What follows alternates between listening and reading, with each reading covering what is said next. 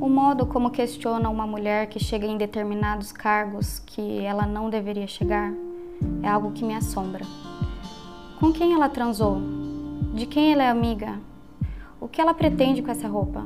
Esse tipo de questionamento confunde a competência profissional de uma mulher com questões que não são relevantes para que ela desempenhe bem o seu trabalho. Fui uma menina estudiosa e responsável. Muito cedo me tornei liderança em minha casa com o falecimento precoce do meu pai. Talvez seja por isso que desenvolvi em mim uma vocação por defender os menos favorecidos. Entrei bastante nova no curso de Direito para que a partir dali eu pudesse realizar o meu objetivo: ser alguém que luta na prática pelos menos favorecidos socialmente. Depois de formada e de ter trabalhado em escritório renomado, prestei concurso público e finalmente me tornei advogada do povo.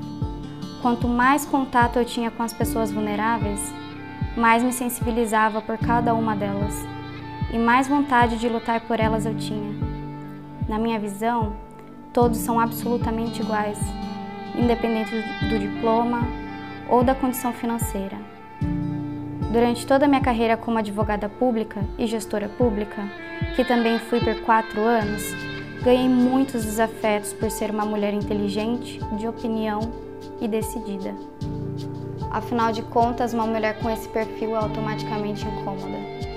É bocuda, é louca, sai do seu espaço natural de subserviência. Eu usei essa personalidade para lutar pelo que sempre acreditei ser o correto e justo para a sociedade. Sempre fiz questão de equilibrar minha atividade profissional com a maternidade, mesmo durante o período de amamentação da minha filha a violência já começa aí, onde muitos acham impossível uma mulher ser mãe e profissional, exercer ambos os papéis com excelência.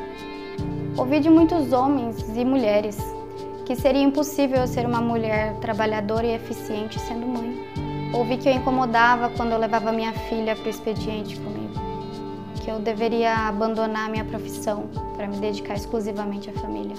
Os mais novos me taxavam de arcaica, obsoleta, enquanto os mais velhos questionavam as minhas saias, meus vestidos, minha aparência física, minha forma de cruzar as pernas. Quando você é mulher, você passa todos os dias pelo policiamento da sua imagem, que é automaticamente utilizada para questionar sua competência. Para que tantos ataques a uma pessoa que sempre cumpriu religiosamente e amorosamente seu dever?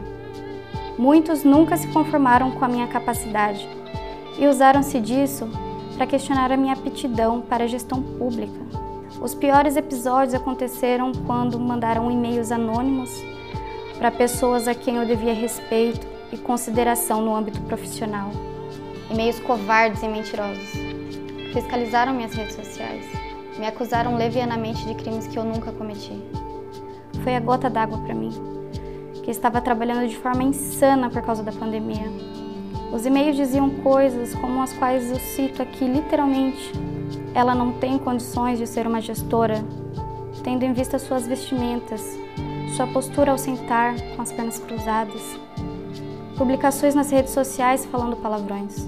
Diziam que eu não parecia ocupar a posição que eu ocupava profissionalmente. Agora, se eu fosse um homem, você acha que eu teria ouvido esse tipo de crítica? Algum homem é censurado pelo que veste ou se fala palavrão em uma mídia particular, pessoal?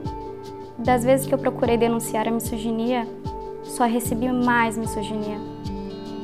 Foram muitas reuniões com os meus superiores, eu sempre sozinha numa sala com homens.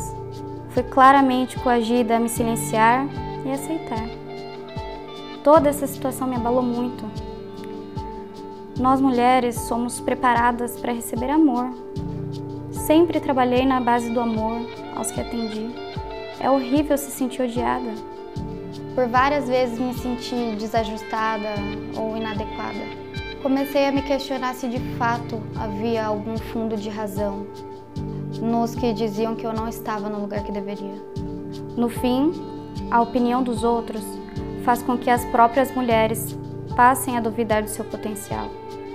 Às vezes, nós mulheres temos que decidir entre manter nossa sanidade mental ou lutar pelo que é justo. É preciso ponderar se vale seguir mesmo com tantos ataques injustos. É por isso que, em nome da minha saúde mental e felicidade, eu decidi mais uma vez içar as velas da minha vida e mudar de rumo. Resolvi usar todas as minhas forças, criatividade e vontade de realização, unindo-me profissionalmente à minha filha. Lamentei ter que fazer essa opção, mas nunca deixei de acreditar na possibilidade de transformação, de fazer algo para melhorar a vida de alguém. Essa é a minha essência. Não devo nada para ninguém, não desrespeito a minha identidade, não estou à venda. Tenho plena competência para fazer tudo o que eu faço. Tenho plena consciência da competência que tenho. E a maior prova disso é nunca ter recebido qualquer reclamação de nenhuma das pessoas que atendi. Hoje é o que importa.